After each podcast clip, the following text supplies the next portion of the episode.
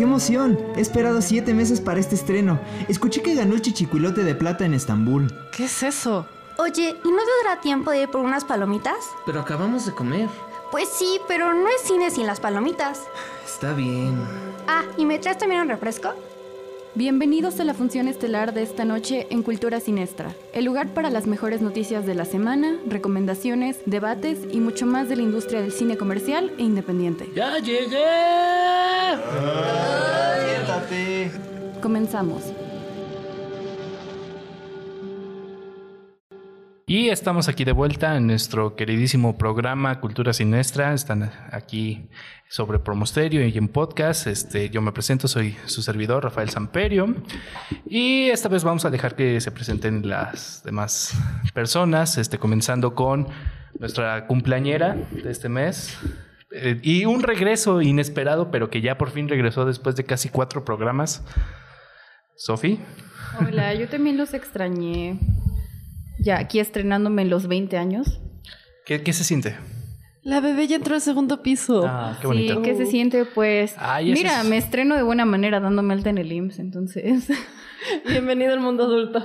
Sí, no, es demasiado adultez para mí, ya quiero regresarme a los 19, pero no, pues yo también extraño mucho el programa y vengo con toda la energía para contarles, muy entusiasmada de mi tema favorito en este mundo.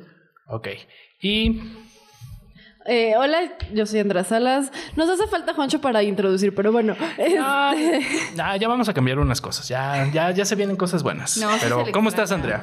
muy bien, muy bien aquí, feliz de, de estar de regreso y muy emocionada por, lo, por todas las reseñas que tenemos el día de hoy. Así es, dijiste, bueno, reseñas. Hoy va- vamos a tener no una ni dos, sino tres, tres reseñas. Eh, una película que se estrenó la semana pasada, una que se va a estrenar el día que nos escuchen, o sea, este viernes, y una que ya tiene un par de semanas estrenada, bueno, ya casi el mes, pero sin embargo, este, hay- eh, tenemos que hablar de ella, tenemos que Eh, hablar de es ella. necesario y más porque se llegó a hablar de ella para el lanzamiento, entonces es como un follow-up. No, sí, tengo- tenemos que cerrar ese caso. Eh, pero pues sí, digo, hoy, el día de hoy no, no tendremos noticias, no tendremos noticias eh, por el hecho de que, bueno, eh, no, cuando les llegan no son tan actualizadas, la verdad. Ya se habían escuchado, ya fue el chisme de la semana, entonces, pues hablaremos lo mejor de la semana. Que bueno, esta semana comenzamos el lunes diciendo que, bueno, eh, los, seguiremos hablando de Avengers y de todo el universo Marvel por un buen rato. La verdad, sigue dando mucho de qué hablar. Y que bueno, eh, los directores ya habían dicho previamente el jueves y el viernes que a partir del lunes ya se podía hablar sabrosamente de spoilers. O sea, ya. No- Entonces- con nosotros hablaremos nuestro debate, crítica con todo y spoilers No la próxima semana. no se lo pierdan. Que tengamos a Juancho aquí en cabina, porque si no, pues nos mata si lo dejamos fuera. Así es. Y que bueno, todo esto tuvo una razón porque a final de cuentas el lunes se estrenó un nuevo tráiler de Spider-Man Lejos de Casa, Far From Home. No lo he visto. ¿No lo has visto? He visto imágenes, pero no lo he visto. Bueno, yo te platico. eh, se Yo da... la mitad, porque de repente vi un tweet que decía, bueno, es que el trailer te cuenta toda la película y fui como, ok, I'm gonna stop right no here. creo, no lo creo. Sin embargo, eh, viene con un, un aviso de que si no has visto Endgame, no lo veas porque viene un spoiler muy grande De parte de Tom Holland. de Tom Holland, el rey de los spoilers. Mira, qué Sin embargo, eh, yo creo que ya después de dos, casi tres semanas que no hayas visto Endgame es porque no la quieres ver, ¿no? Entonces, este, aquí hablando con nuestro eh, técnico de, de audio, no la ha visto, te la recomendamos, tu vela. Pero bueno, eh, sabemos que comienza con la muerte de Tony Stark, que a final de cuentas tiene como esta depresión post-traumática, eh, este Spider-Man. Pero eso no es lo más importante, sino lo más importante es que el trailer acaba de confirmar un hecho que los fans estaban pidiendo desde... Supongo que la primera de Avengers, yo que sé, pero que to- tocaban, y que es el hecho de que existe un multiverso.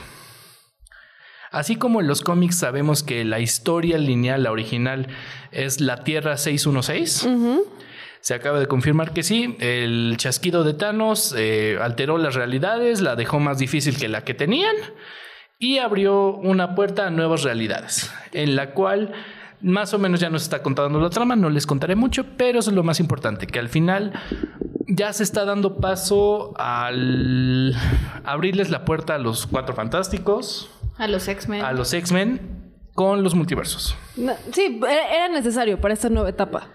Así es. Entonces, si sabía, si creían que no iba a cerrar bien Spider-Man, yo, yo siento que nos va a traer muchas sorpresas. Aunque nos hayan contado muchos, siento que va a. eh, si ya sacaron esa carta, no creo que se quede ahí. Es que Van a jugar un rato. Ahí yo tengo una duda. Es un personaje muy rico. Sí. Hay mucho que explotar. Y, y ahí yo tengo una duda. ¿Cierra en el sentido de que cierra esta etapa no, o es la primera de la nueva etapa? No, eh, con esto cierra la fase 3. Ok. Con esto cierra la fase 3. Y este, hablando de que justamente preguntas si, bueno, esta ya es la siguiente fase, pues no. Pero también en la semana Disney dio una conferencia en la cual de aquí al 2027 dio todos sus planes de todas las películas que va a sacar. En las cuales ya confirmado el primero de mayo del 2020 comienza la fase 4. Co- eh, esta fase 4 al menos consta de 8 películas. Sabemos cuáles son algunas, pero no todas.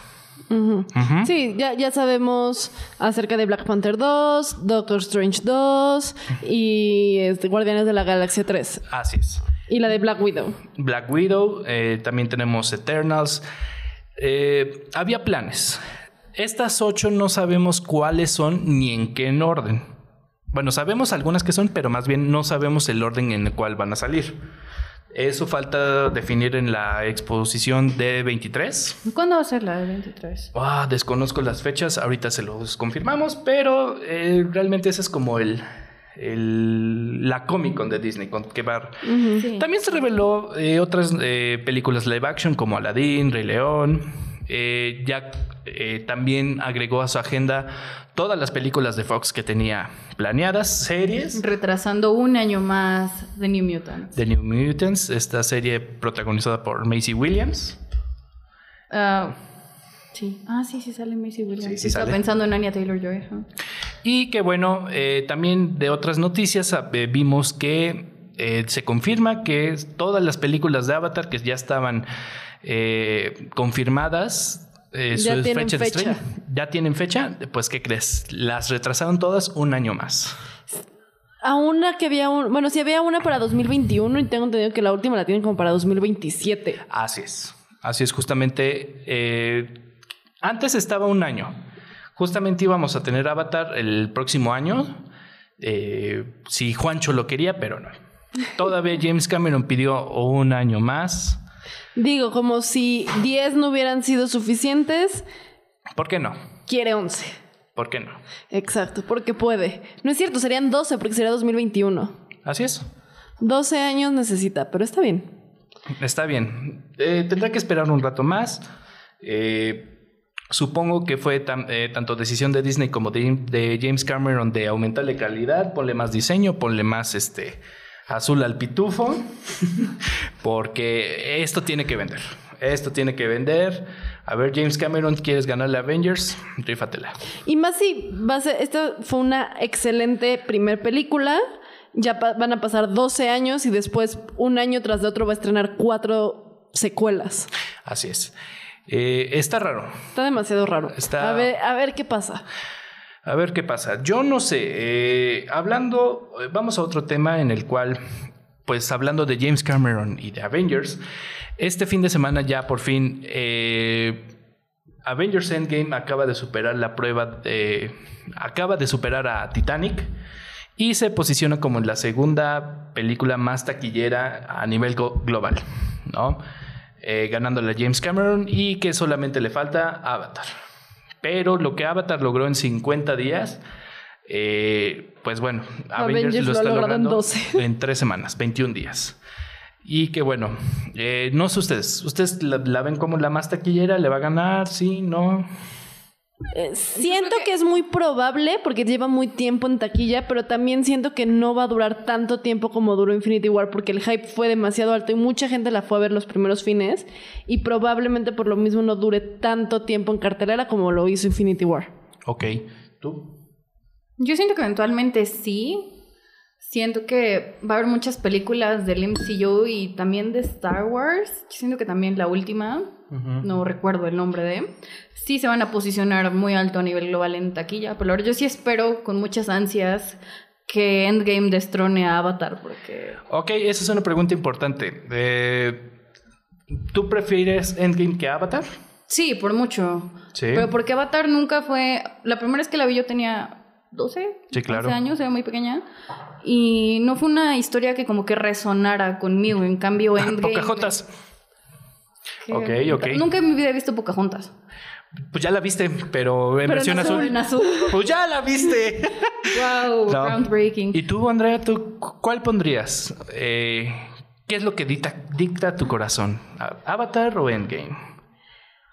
Eh, mi corazón dicta Avatar. Ok. Gracias a mi mamá la fui a ver como siete veces al cine.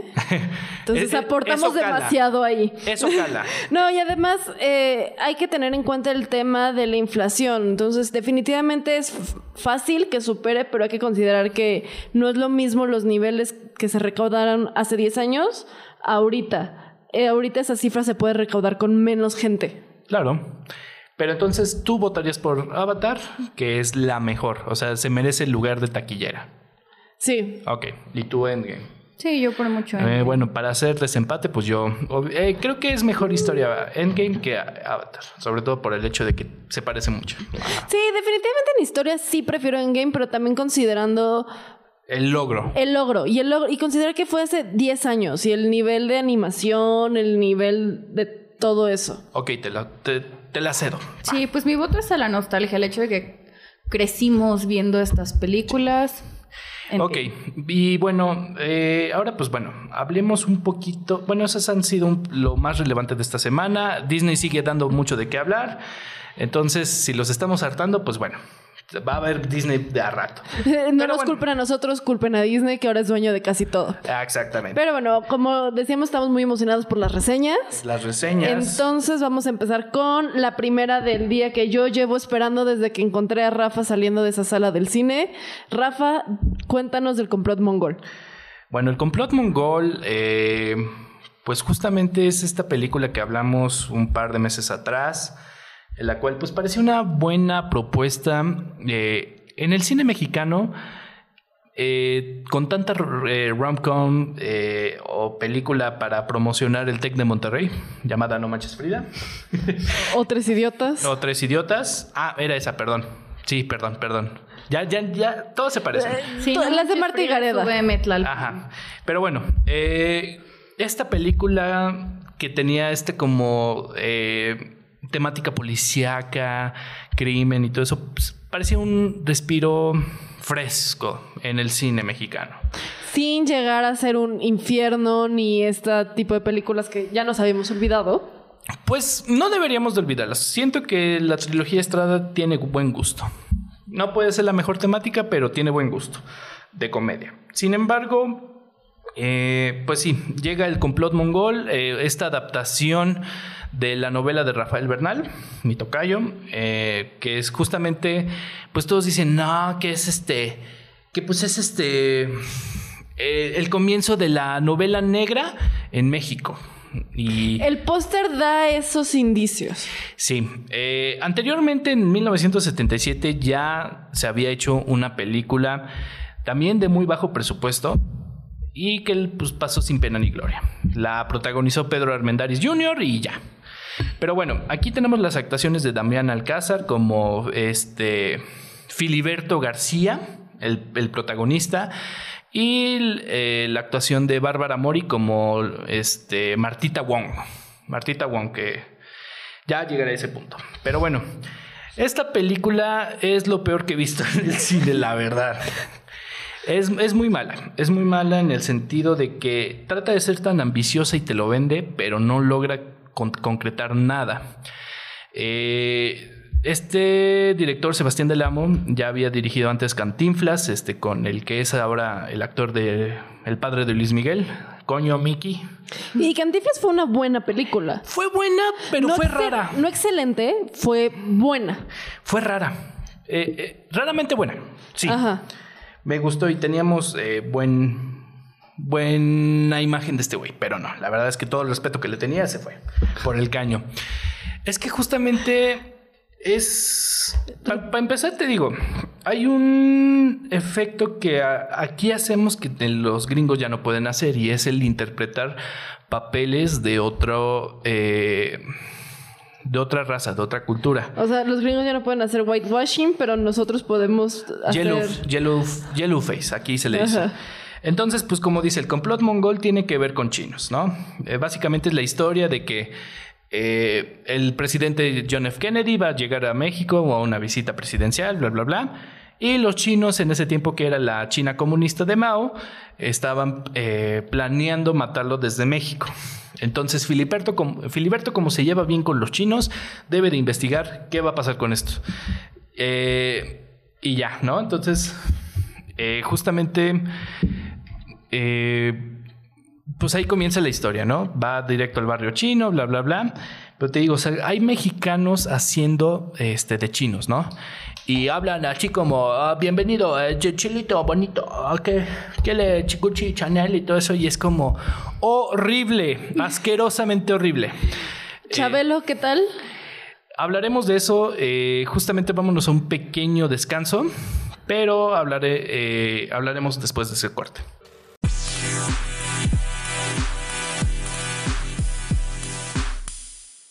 Y estamos de vuelta aquí en Cultura Siniestra, donde justamente estábamos platicando de qué va el, el complot mongol. Y como les estaba diciendo, Regresamos a tu rant. regresamos. No, entonces estamos aquí en estos chinos, este chino mandarín japonés que crearon el Confucio. Correcto en tantos sentidos. Aparte, como Yo no. si hubiera suficientes extras que se pudieron jalar del barrio chino. en Exactamente. No, eso es lo peor. Hay chinos reales en la película, pero para los protagonistas o los que hablan, ponen a mexicanos eh, haciendo de chino. Y entonces Bárbara Mori, con toda su pinche justificación en la cual dice, ah, es que como yo tuve este abuelos japoneses, este, yo puedo ser de asiática, ¿no? Y este, y pues ya. ¿Bárbara Mori tuvo abuelos japoneses? Se supone. Se supone que el Mori es Mori. Ah, Tiene sentido, pero físicamente no tiene ningún rasgo No, no oriental. lo tiene, pero bueno, le estiraron los ojos y todo eso. Así. Y es la Martita Wong, ¿no? Entonces, este, ah, Filibeto, eh, yo te amo, Filibeto. Así. Toda la pinche película es esta Bárbara Mori en donde, Filibeto, eh, te lavé tus camisas y este, y todo eso. Y así. Horrible. Otra vez vamos a tener el podcast como explicit. Pero Sí, no. Entonces, luego también sabemos que Damian Alcázar es uno de los mejores actores que tenemos en México y que representa muy bien la cultura mexicana. Sin embargo, eh, le quedó grande el actor al director. Y entonces el director realmente lo puso por su encanto de decir, ¿qué pasó? Pues pinche Martita, está re buena y todo eso, ¿no? Así se de ese tonito mexicano que no es tan naco, pero sí es coloquial, de Damián Alcázar de, ay, esta Martita ya me la estoy sabroseando y todo. ¿Y eso no es naco? Eh, Es, es, es de bajo. Pero bueno. Menos tianguis en Iztapalapa. Ah, sí. Eh, justamente, entonces, es buen actor, pero ahí no lo hace bien. Y te digo, realmente cree que con solo decir, no, pues pinche vida, pinche cosa, pinche esto. Pinche todo, la No, es que es- son dos horas de que él diga, no, pues es que, no, pinche general, ahora me dejó esto. Y ya. Eh, con las actuaciones preguntabas de Chabelo y de Eugenio Derbez. Están ahí y creo que son de las mejores, pero no aportan nada.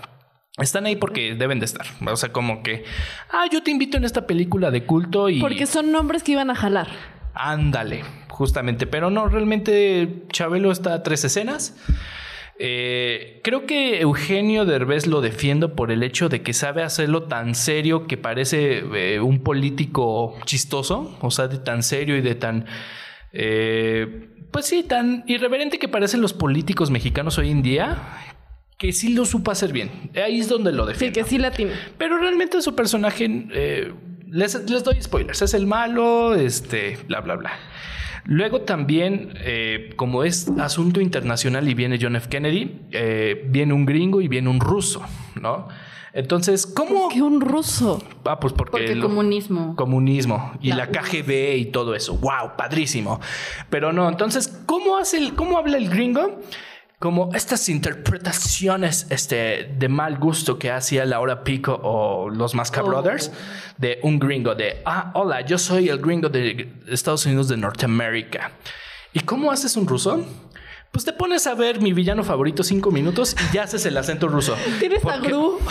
Porque haces así ese acento de la Rusia eh, socialista, ¿no? Y este, yo tomo leche porque soy ruso, ¿no? Yo tomo. En serio, así de malo es la actuación. Eh, solo para acabar y todo esto, eh, la película también decía que es ambiciosa en el sentido de que te trata de si- situar en los 60 pero es tan poco el presupuesto que tienes dos horas de excesos de close-ups. Ten dos, eh, eh, dos horas de close-ups de Damián Alcázar, del gringo y todo eso, porque todas las, eh, todo lo que se ve no se ve.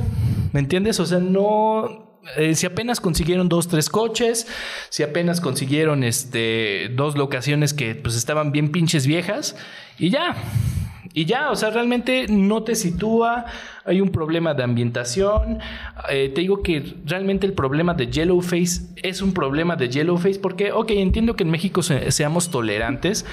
Y sí, en el teatro pues podamos hacer de repente eso, ¿no? No somos tan ofendidos como los gringos. Pero cuando te quemas el cartucho en una actuación tan mala, es un Yellowface. Sí. Y crees que por solo hacer chino, ¡ah! ja, ja, ¡Es un chino! ¡Ríanse! Pues no. Es una verdadera mierda.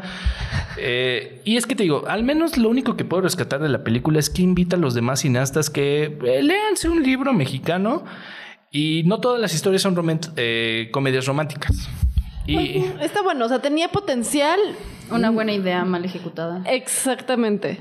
sí, entonces, este, pues critíquenla. Yo, los, yo les invito a verla. Eh, díganme si les pareció buena, si no. Déjenos en los comentarios si alguno de ustedes les gustó o si comparten la opinión de Rafa. O tal vez un, bueno, no estuvo tan mala, pero lo que Sí, ustedes saludos nos- a nuestro compañero Mike Valenzuela si, la, si, la, eh, si nos escucha, porque él sí la vio y a él sí le gustó. Tal vez no fue lo mejor, pero sí. Eh, pero bueno, Sofi, platícanos ahora de Oz, nosotros, esta película de del negrito. De En verdad, Rafa, director eres tan poco correcto. Pili, asumo que su, su apellido se pronuncia Pili. Es un director que ya nos había entregado una película completamente diferente, una película muy concisa que trataba del racismo con Get Out. Y de repente nos llega con Oz. Una película que no sé si, bueno, fuera de Rafa, no sé si Andrea ya la hayas visto. No la he visto. Sé de qué se trata, tengo ganas de verla, pero no la he visto. Vela, vale mucho la pena. Pues básicamente es algo que al principio percibimos como muy racial. Una familia de raza negra va de vacaciones y de repente se topa con sus clones. Una, una familia que es exactamente igual a ellos. Carbon copy, completamente iguales a ellos. De ahí, obviamente no, no quiero hacer, no te quiero spoilar porque realmente No. sí tiene cosas muy buenas. Es una película que de entrada a mí la esperaba tanto que me dejó un sabor de boca muy agridulce. ¿Qué es ese sabor de boca agridulce?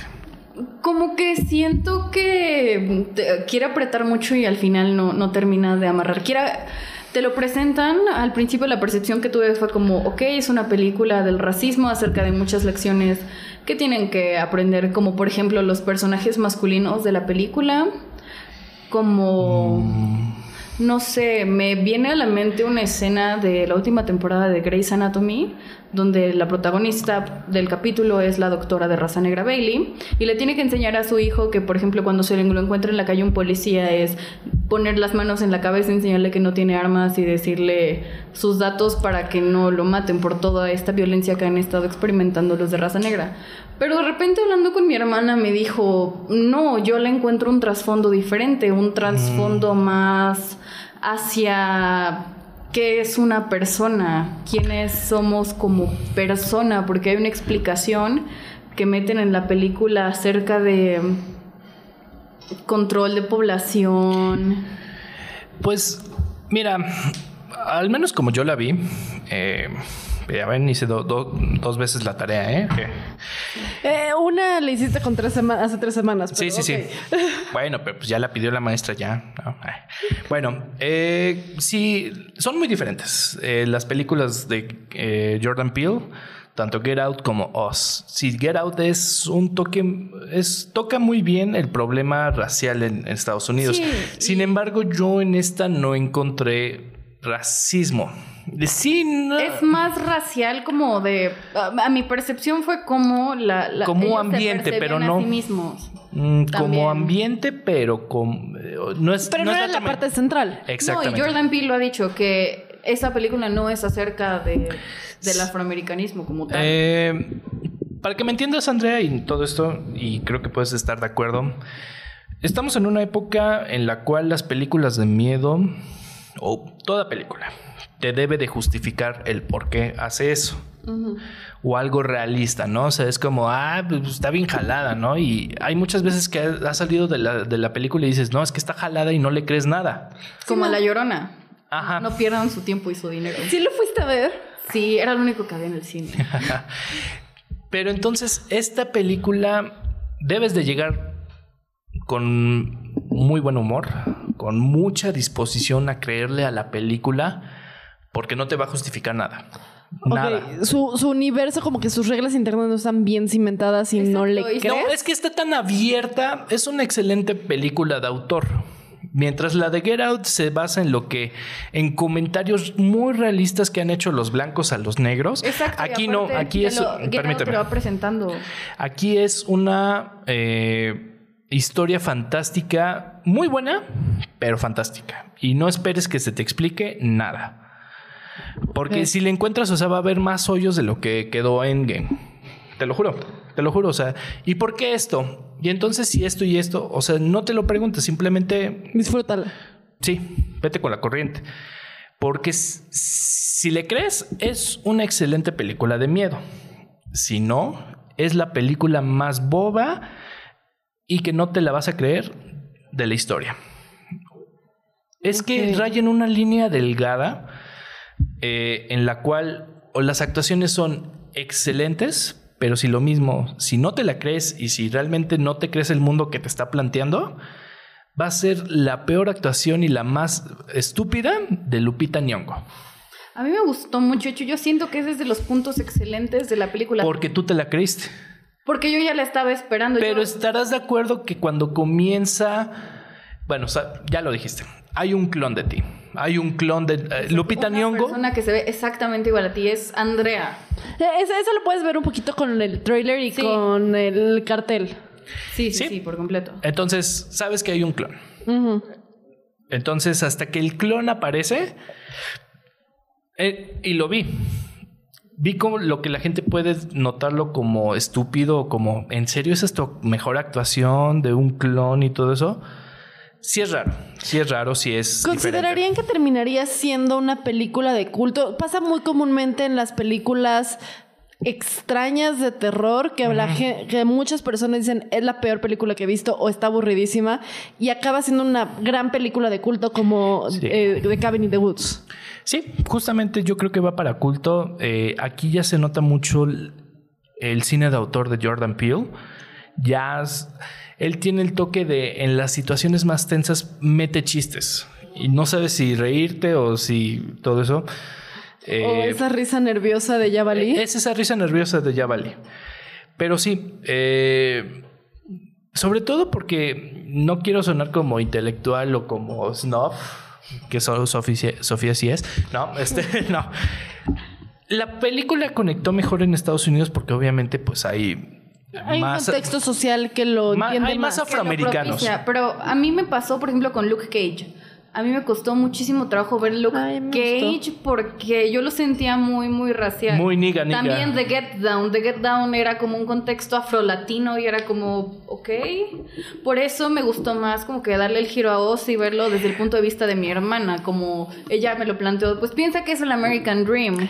Ahora te lo digo porque ahí escuché unos comentarios de que, ah, mira, ahí va la familia de los negritos. Con- Y fue como, bueno, aquí sí existe ese racismo pasivo-agresivo. Eh, Sí, es súper común aquí ese racismo velado, medio oculto, que es muy obvio cuando lo ves. Sí, por eso dije los negritos, porque así les dicen aquí en México, ¿no? Entonces, yo diría que lo bueno es que es una excelente historia original, tiene escenas de, me- de miedo, mucho miedo, no, mucho miedo, Pero la que son nuevas. Son nuevas, eh, te tensa muchísimo la película, te logra meter esa tensión. Es que yo siento que Jordan Peele es muy bueno a la hora de crear tensión desde Get Out. O sea, yo ya, ya lo veíamos. A mí me gusta mucho la manera que tiene como de hacer que te plantees las situaciones y sí te saques de onda. Eh, eso es lo bueno. Lo malo, ¿qué dirías que sería lo malo? Yo ya dije Malo, lo malo. Siento que no es tan universal, o sea, siento que es una película para americanos. Ok. Es, es- es un poco complicado sentirse identificado con la temática. Aquí los nuestro mexicanos- contexto, porque un mexicano es completamente distinto. Es como si tú pones a un americano a ver el infierno. No va a terminar de entender El contexto. el contexto. Ok, Y es sí una es película eso. No es una local. película tan universal, pero también siento que es una película muy personal a la hora- a la hora de que Jordan Peele, por ejemplo, te plantea su propio miedo de la infancia con, con unos conejitos que hay por ahí porque le dan miedo los conejos. Sí, y te digo, eh, de principio a fin, eh, te digo, no, eh, si no te la crees, vas a tener que aguantar dos horas o te puedes salir, pero te la tienes que aguantar si no te la crees. Ok. Entonces, ya nada más para cerrar, digamos, del 1 al 10, ¿qué tanto la recomienda? Yo diría que un 10. 8.5 más Mira, la verdad, menos. 9, un 9. La verdad es que Es buena, vale la pena, vale, pero sí tienes que ir como con la preconcepción de que vas a ver una cosa muy rara. Sí, tienes que ir preparado, como tienes que ir preparado para algo de cine de arte, esto es un cine de autor. es- no. Bueno, sí, cine de autor sí, Más cine como de arte cine no. de autor, cine de arte no, porque pues tampoco es eh, Van Gogh, la, la película que salió con William Dafoe, que sí fue contemplativa, casi. casi. Ok. Sí, yo, yo no diría. eh, es buena, o sea, sí tiene cosas, pero sí siento que para mí el problema fue la contextualización. No. Y Rafa me lo dijo, Rafa me dijo, va a ser muy raro porque somos mexicanos. Sí, sí, aquí los mexicanos no van a conectar. Y yo jamás en mi vida he ido, he ido a Estados Unidos, entonces yo no tengo idea, veo ese contexto desde afuera. Ok. Sí, aquí es muy difícil conectar con los Personajes. con los afroamericanos y hasta me pasó porque pues conozco el conocimiento de aquí, o sea, es como ¿a poco los negros pueden tener tanto dinero allá? Y es como, guay, ya, o sea, ya. Me encanta que rompe ese género, que hasta hace una burla como estereotipo de los papás blancos. Aquí- También ya existen los papás negros, en los cuales tienen sus propias rolas que ya son viejas, pero uff, un hitazo, un clásico. Venga, niños, ¿no? Sí. Eh, hace eso. eh, me encanta que también son amigos de una familia blanca y los blancos son lo- las personas más blancas de burla posibles. Ok. Es que eso es lo que me gusta mucho y que disfruté bastante de la película. Te puedo decir que es un cine original. Jordan Peele es un excelente cineasta, un excelente director. eh, por eso ganó el Oscar, como sus historias. Eh, le da un toque diferente a este eh, orgullo de cultura racial. Sí, sin llegar a ser eh, de Hood, que casi siempre Pero es sí. lo que es. Esa es mi recomendación. Lleguen de buenas, lleguen a creerle a este güey, digan, ok, te la compro, güey. Porque si no, sí puedo entender el hecho de que es larga, Sea es de aburrida. Exactamente. Pero vayan a verla. eh, no sé. Y es que es una excelente propuesta de un terror distinto, ya no es la llorona que te la venden porque el Conjuring Verse. Sí, denle una oportunidad. Pues así es. El conjuro, el conjuro, El conjuro. no. No, el conjuro El- no. no, el el conjuro. conjuro. O sí. Os, nosotros de Jordan Peele, vayan a Platíquenos ver. si ya la vieron, qué opinan o si la quieren ver. Y vayan a verla porque no creo que dure mucho. No creo que dure más de tres semanas en cines. Entonces, este, vámonos a un pequeño corte. Y regresando vamos a hablar de Detective Pikachu.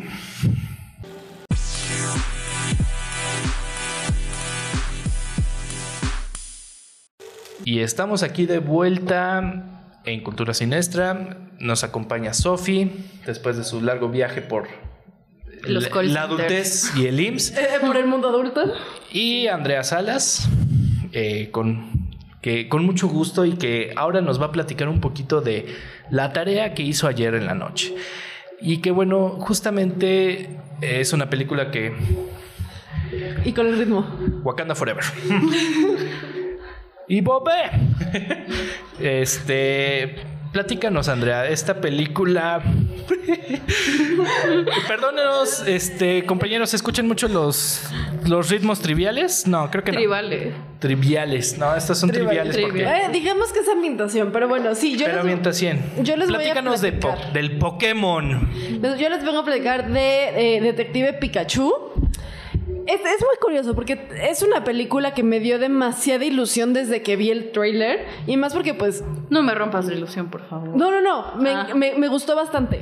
Ok, Me- a ver, dejemos, dejemos en claro. ¿Tú, Andrea, eres fan de Pokémon, sí o no? Sí, yo soy completamente fan de Pokémon. Yo Pero- conozco Pokémon desde el Game Boy, de- desde el Game Boy Color con el cartucho Yellow, donde veías un Pikachu hecho por pixeles. Ok, muy bien. Tú, Sofía, ¿cuál ha sido tu primera experiencia con Pokémon? Ni, pues, pues las temporadas que pasaban en Cartoon Network, realmente nunca me clavé con Pokémon, jamás en la vida he jugado Pokémon. Yo creo que hasta mi hermana, la más chica, tuvo más acercamiento a Pokémon. Pero Pikachu es tan tierno que Ok, es, es tú también tuviste el acercamiento pre-Pokémon Go. Sí, claro, o sea, sí veía a Misty, a Ash y a Pikachu. Y bueno, chócalas, Andrea. Yo también soy fan de Pokémon eh, desde el Game Boy, pero bueno, platícanos. eh, ¿Qué es lo que viste? Ok. Vi algo que está completamente dirigida justamente a nuestra generación. A la generación de los que crecimos desde los videojuegos hasta las series. Si llegas a ver Pokémon que si te quedaste, no sé, este Black and White un poco antes, ya no ubicas. Mm, bueno, yo sí soy bien ñoño. En los trailers sale Greninja, que es de la generación XY, de la Que- 7. Sí, que por ejemplo yo esas ya completamente ya no los ubicaba, pero aún así son Pokémon que sigues viendo dentro del mismo universo. Ok. Eso por un lado. Por el otro, la animación es muy buena. Los Pokémon los lograron de forma que se ven muy bien, se ven realistas sin que den miedo. Porque muchas veces hemos visto en internet gente que intenta este, hacerlos de manera realista y se acaba diciendo como de ¿qué es esta cosa? Sí, como algo que siento que pasó con Christopher Robin, que Winnie Pooh daba miedo. Exacto. Y aquí... Sí, pobre Winnie Pooh, todo polveado, todo con cristal. ¿Quieres cristal? Christopher Sí, Robin. que es de pobrecito, ¿no? Y aquí incluso llegan a salir unos Gengar que dices, sí, me hace sentido que el Gengar vaya a ser así y se ve realista y se ve bien, pero no se ve creepy. Exacto. Y aquí hay un punto que, hay- que quiero dejar muy en claro. No siento que sea una película para niños. La van a ver los niños, pero a mí me pasó que muchos niños en la sala se llegaron a aburrir y era para nuestra generación. A fin de cuentas, no, está, no, no vas a ir a ver eh, a Ash peleando por ser un maestro Pokémon, por ganar la Liga Hot, ni nada. Ok, qué bueno que toques ese tema, porque justamente todos los que conocemos Pokémon sabemos que es la historia del niño Ash con su Pikachu y que decías, bueno, ok, cambió el de entrenador, pero no el Pokémon. Y sabemos que los juegos de Pokémon es una, es una película de videojuegos. ¿Cómo es que eh, se diferencia? Porque sabemos que Detective Pikachu comenzó siendo un spin-off del juego real. Exacto. Entonces, como dices, aquí no vemos batallas Pokémon, aquí no vemos la liga, ni medallas, ni... Ni nada, es completamente diferente. Es una película en un mundo donde sucede que hay Pokémon. Donde los Pokémon son algo más. Reconocen las batallas Pokémon, pero tú te adentras a una ciudad donde su base es que los Pokémon y los humanos vivan como iguales. Entonces están prohibidas las batallas Pokémon. Es una ciudad común y corriente donde la gente va, trabaja y vive con su compañero Pokémon. Que es casi como, pues, su mascota, su compañero, la- el- su animal espiritual, por así decirlo.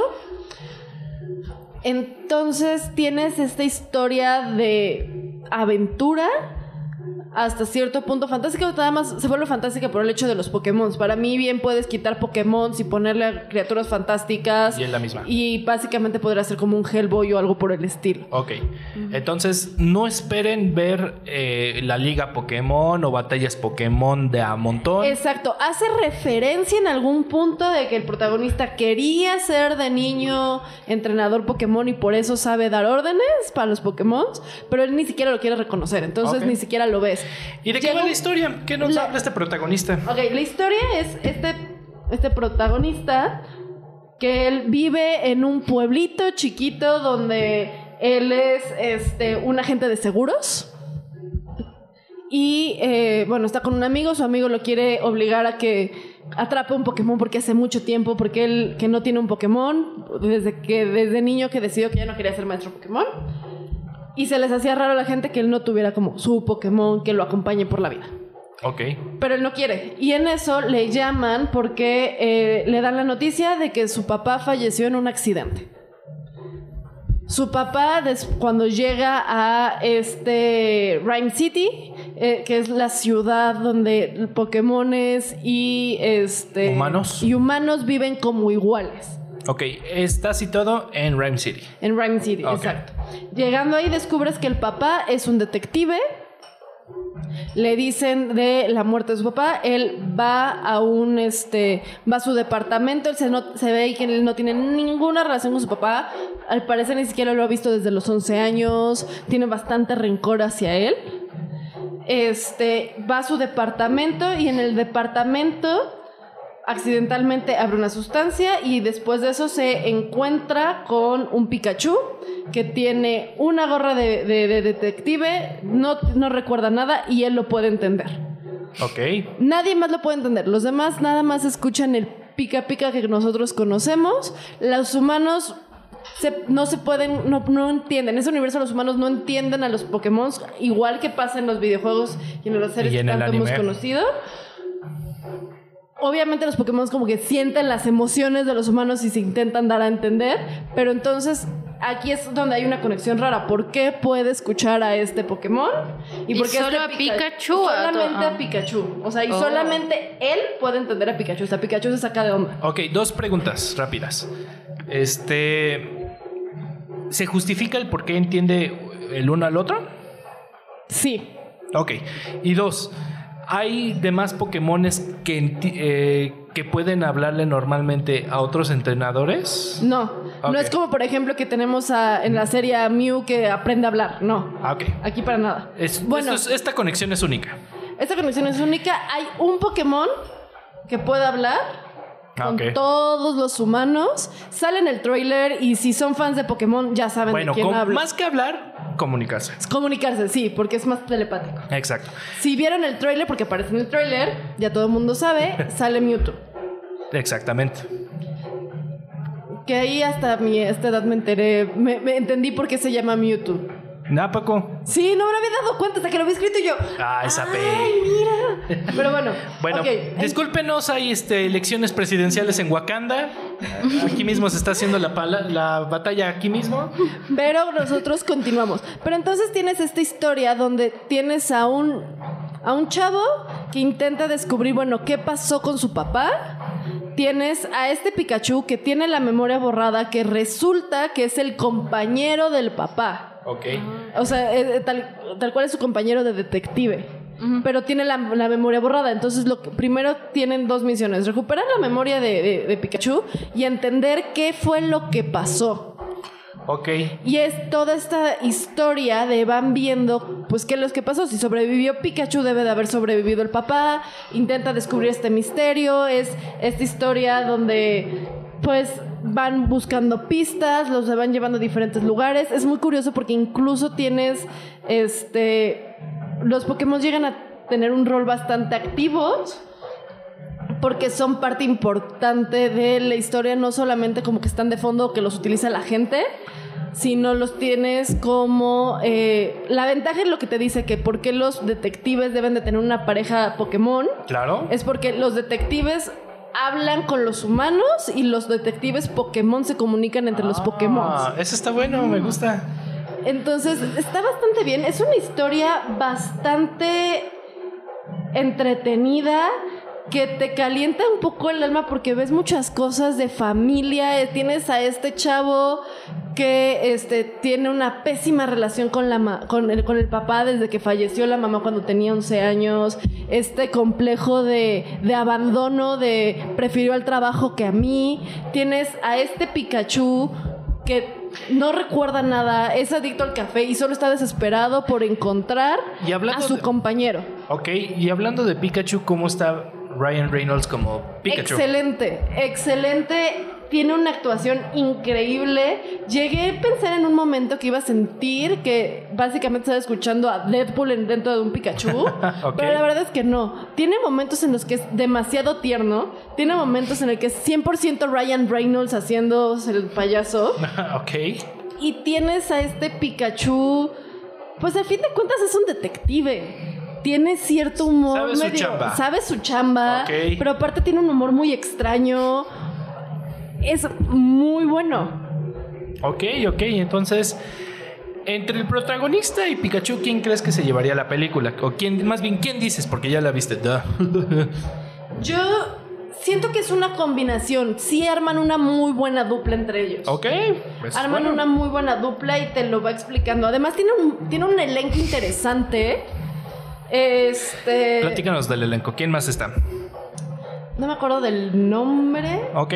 Pero este actor que es el papá en About Time. En About Time. Ajá. Ah, Ok, a ver. Eh, es, es un inglés el que no puede estirar los, deditos, los dedos de la mano. Ok, ok. Salen muchísimas este, películas. Él es uno de los. De los Ah, claro, este señor, este británico de. Como el Clint Eastwood, parece medio Clint Eastwood. Exacto, que también le hizo de Capitán Barbosa. Ah, No, no, no, no, no de Barbosa, No, no, no. de David Jones. No, Ah, son no. diferentes. Bill Nighy. Ese, Bill Nighy. Pero, pero no es este. Tienes a Bill Nighy, tienes a, a- a Ryan Reynolds, que sí, Ryan Reynolds. No sé cómo hicieron la película, pero Pikachu luego tiene gesticulaciones de Ryan Reynolds. Yo me imagino que lo habrán hecho con algún tipo de animación. Motion capture. De motion Ok. capture. Entonces eso también se siente. Este. Para los que son fans de series. Eh, sale una chava que es un personaje regular en Supernatural. Es la hija de Cass. No sé si. Ah, ok, ok, ok. Sí, sí, ya sé quién es. Eh, entre otros, o sea, porque hay diferentes cameos. Aparece. ¿Qué tal Omar Chaparro? ¿Ah? Omar Chaparro. Sí, sale Omar Chaparro. Él sale en una parte que sale en el trailer, que son peleas clandestinas de Pokémon. Y bueno, el señor logró conseguir su Charizard. Bueno, evolucionar. Su, su, cha- su- su Charizard es impresionante. Ok. La actuación de Omar Chaparro. eh, pasa sin pena ni gloria. Era lo que se necesitaba. Era lo que necesitaba. O sea, y dentro de una película donde hay Pokémon, es como. Es el medio matón bravucón de peleas este, clandestinas. Sale 10 minutos, así como fue Omar Chaparro, podría haber sido cualquier otra persona, Ok. pero no diría de arruinó la película. Pero tampoco te voy a decir la mejor actuación de su vida Pues ni. dices, Sí, pasa sin pena de lo hizo bien para lo que se necesitaba. Exacto, creo que su Charizard estuvo mejor que él. ok. Pero tampoco, o sea, él no está mucho. O sea, y sí tiene un punto importante, pero no es lo mejor. Ok. Este, volviendo también al- a, los Pokémon, los ves de una forma en la que se vuelven hasta cierto punto personitas que no se pueden comunicar porque a fin de cuentas son Pokémon. Ok. Este. Si eres fan, sí te vas a tocar que vas a ver y así como de, oh, mira, un monkey, mira, un este. Un este Snorlax. Pero no se siente una película de Pokémon como las que estamos acostumbrados. Se te digo, se siente como esta película donde sucede. Sí, justo hablábamos antes. eh, veíamos estas películas de Pokémon que, que salían cada dos años y todo eso. que muchas salían Eran en las la anime. tele y así. Obviamente era del chavo Nash y bla, bla, bla. En las cuales nuestros papás o nuestras mamás nos decían como, ay, hijo, este, ay, está Sí, bien. Cuando le platiqué a mis papás, en verdad vas a ir a ver una película de Pokémon a tu edad. Y yo, es que no es, no es la Ya no es típica. eso, ya no. Es más, ni siquiera hay Pokébolas aquí. ¿No hay Pokébolas? En una escena sale una Pokébola, pero en Rhyme City no están permitidas las Pokébolas. Órale. Porque es- viven libres los Pokémon. Bueno, ya Canto ya parece este estado republicano, parece Texas. Algo así, digamos. ok, sí, no, como dices, no, ya no son estas películas que son hora y media en la cual eh, lo más interesante era ver un legendario. ¿no? Exacto, De- y- salía salía Mewtwo, salía bla, bla, bla. Pero eran este hora y media de escuchar a Ash, este Pikachu y Impactrueno. Exacto, donde querían ir o descubrir al, al legendario. Lo que, no, nada que ver. Ok, uh, hablando de legendarios, ¿el rol de Mewtwo aquí es importante? Sí, Sí. sí. Ok. O sea, no es. No, sí. O Sí. sea, no lo metieron por eh, fanservice de, ah, salió Mewtwo y ya. No. Sí tiene algo que ver. ¿Quién es Sí, Mewtwo? sí tiene algo que ver. Ok, eh, ignoraremos esa pregunta. Ahorita te lo enseñamos. Es, es de las primeras, le salen las primeras películas. Es de ser creado genéticamente a través de Mew, que son seres súper poderosos, súper inteligentes que los veneraban en culturas ancestrales. O sea, el Ok. pinche Pokémon el por el cual Giovanni, el de la medalla hoja, no, no podían pasar a la liga Pokémon. ¡Oh! Mewtwo. Entonces sí era el que pensaba. Pues, pues sí. Mew es el rosita chiquito, Mewtwo es el mejorado. Ok, ok, sí, sí, sí. sí Pero sí, sí perdí. tiene razón de por qué es él. Ok. Porque no, no sale durante toda la película, No, pero los momentos en los que sale son claves y entiendes el por qué es él al que eligen. Y por qué es él el que Oh. tiene que aparecer y no cualquier otro legendario. Hay en, la- en las imágenes de fondo, o sea, como que en las tras escenas, en la ambientación, hay pequeñas este, hints hacia los que crecimos con esto. De repente puedes ver este, legendarios pegados en pósters en, los, en, los- en la recámara del chavo cuando era niño. Ah, claro, sí. Este- Hay muchos este, cameos. Eso sí Exacto, hay cameos.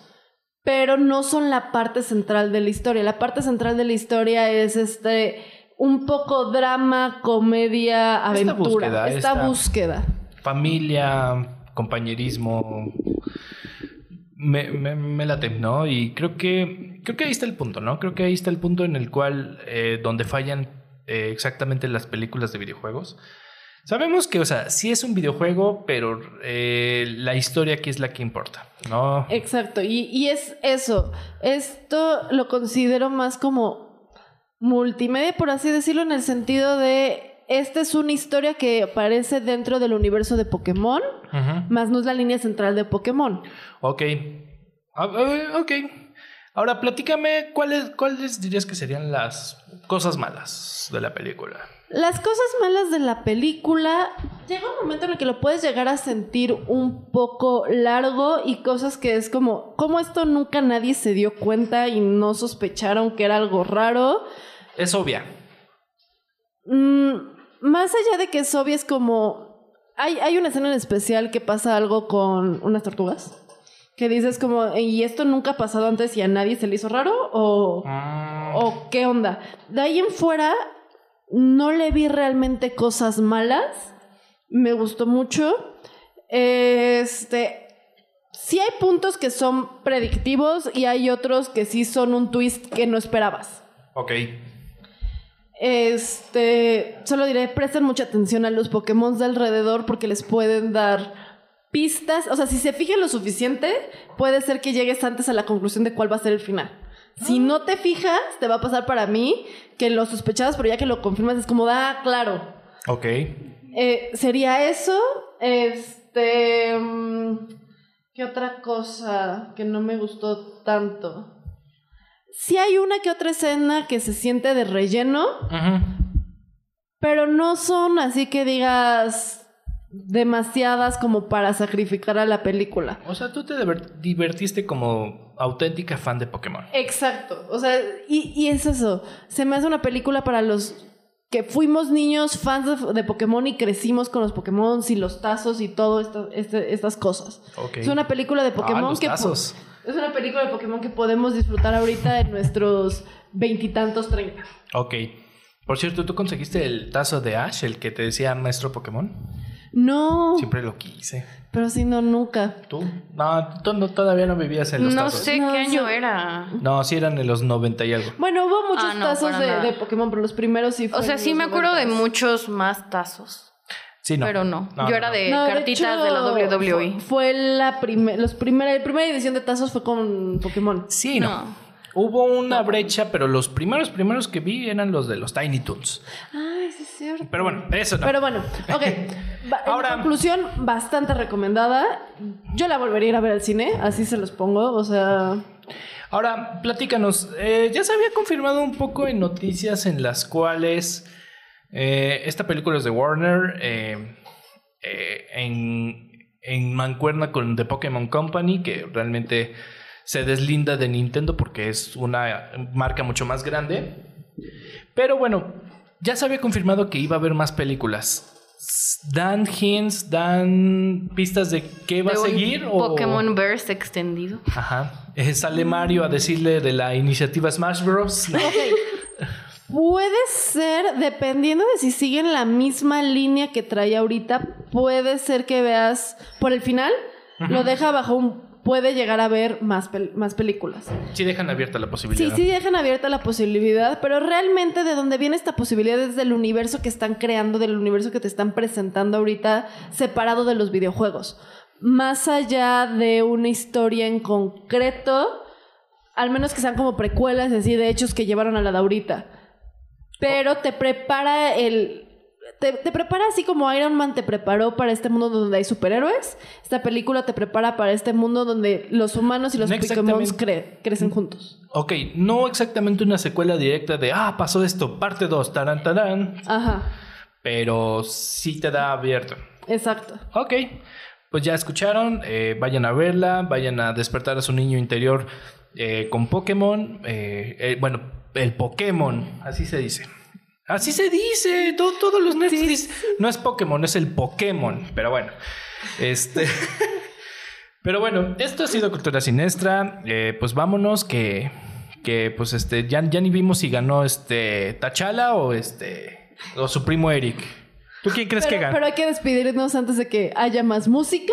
Sí, no, ya, ya, ya hubo toda la música que tenía que haber. Oh, bueno, ya deberíamos estar acostumbrados. La, la música nos sigue. Sí. No importa sí. que grabemos otro día. Bueno, no, no todos los programas de promo estéreo tienen de fondo este música tribal africana, ¿eh? Somos Wakandiana. privilegiados, tenemos música en vivo. Eh, Pero bueno, Sofi, muchísimas gracias. Qué bueno que ya regresaste a Cultura Siniestra. Sí, Te gracias. extrañábamos. Yo también los extrañé mucho. Y cuéntenos que si están emocionados por ver Detective Pikachu, ahí ya saben que nuestras redes sociales Y están Oz, ahí. platícanos qué nos- Oz también, ¿qué les pareció? O si sí les gustó el contexto, si sí entendieron, si no entendieron. ¿No el mago de Oz? Cuéntenos. ¿Nosotros? Oz, de Jordan Peele. Ok. Andrea, muchas gracias este, por tu review de Pikachu. No, muchas gracias a todos por escucharnos. También díganos sus comentarios. También puede ser que yo haya fangirleado demasiado, entonces.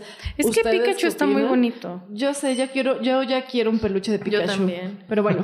este, Pero bueno, pásensela chido, vayan a ver cine, eh, disfruten todas estas películas y las que vienen. Nosotros somos. Que hay para todos los moods, lo que quieran ver, romántica, de la infancia o de miedo. Así es, yo soy Rafael Samperio, un- su servilleta de esta semana.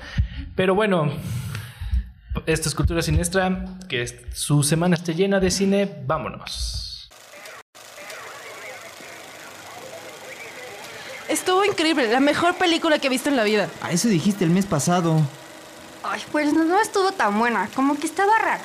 ¿La película? No, la mantequilla de las palomitas, como que no se me va el sabor. Esperamos que hayas disfrutado esta función. Acompáñanos la próxima semana en otra emisión de Cultura Siniestra. No olvides seguirnos en Facebook, Twitter e Instagram y déjanos tus comentarios, opiniones y sugerencias para el programa. También puedes escuchar todos nuestros podcasts en www.promoestereo.com. ¿Qué? ¿No hay escena postcréditos? Chale, voy a pedir un reembolso. No manchen, mejor me voy a las próximas de Marvel. Cha.